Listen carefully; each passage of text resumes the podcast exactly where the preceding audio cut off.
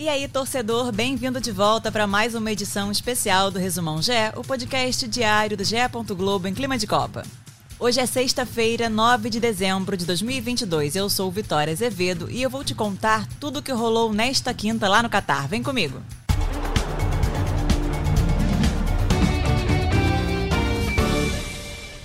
Em mais um dia sem jogos na Copa do Catar, muitas projeções sobre as próximas partidas. O técnico Lionel Scaloni da Argentina evitou confirmar a escalação da equipe que enfrenta a Holanda nesta sexta-feira às quatro da tarde pelas quartas de final. Mas em entrevista coletiva se mostrou otimista sobre as presenças de Depou e de Maria tratados como dúvidas para a decisão.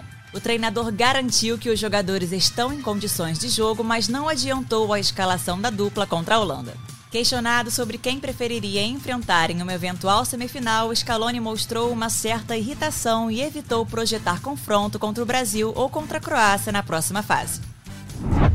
Cristiano Ronaldo treinou novamente entre os reservas nesta quinta-feira, a dois dias da partida contra Marrocos pelas quartas de final.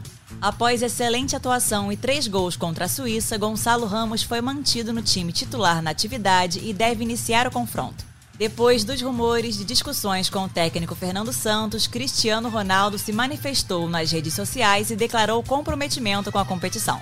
O atacante foi reserva pela primeira vez em sua carreira na Copa do Mundo.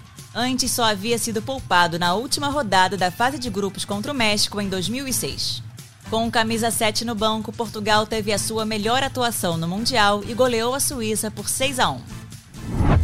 Aqui no Brasil, o Santos anunciou nesta quinta-feira a contratação do atacante Mendonça, que estava no Ceará. O colombiano de 30 anos assinou um contrato de três anos com o Peixe. Os valores envolvidos na transação foram mantidos em sigilo. Com passagem pelo rival Corinthians, Mendonça foi um dos destaques do Ceará nesta temporada. Apesar do rebaixamento do Vozão para a Série B, o atacante terminou o ano em alta. Em 2022, o colombiano disputou 50 partidas e marcou 20 gols, além de três assistências. Anunciados na terça-feira, o técnico Maurício Barbieri e o diretor Abel Braga tiveram nesta quinta o primeiro dia no Vasco.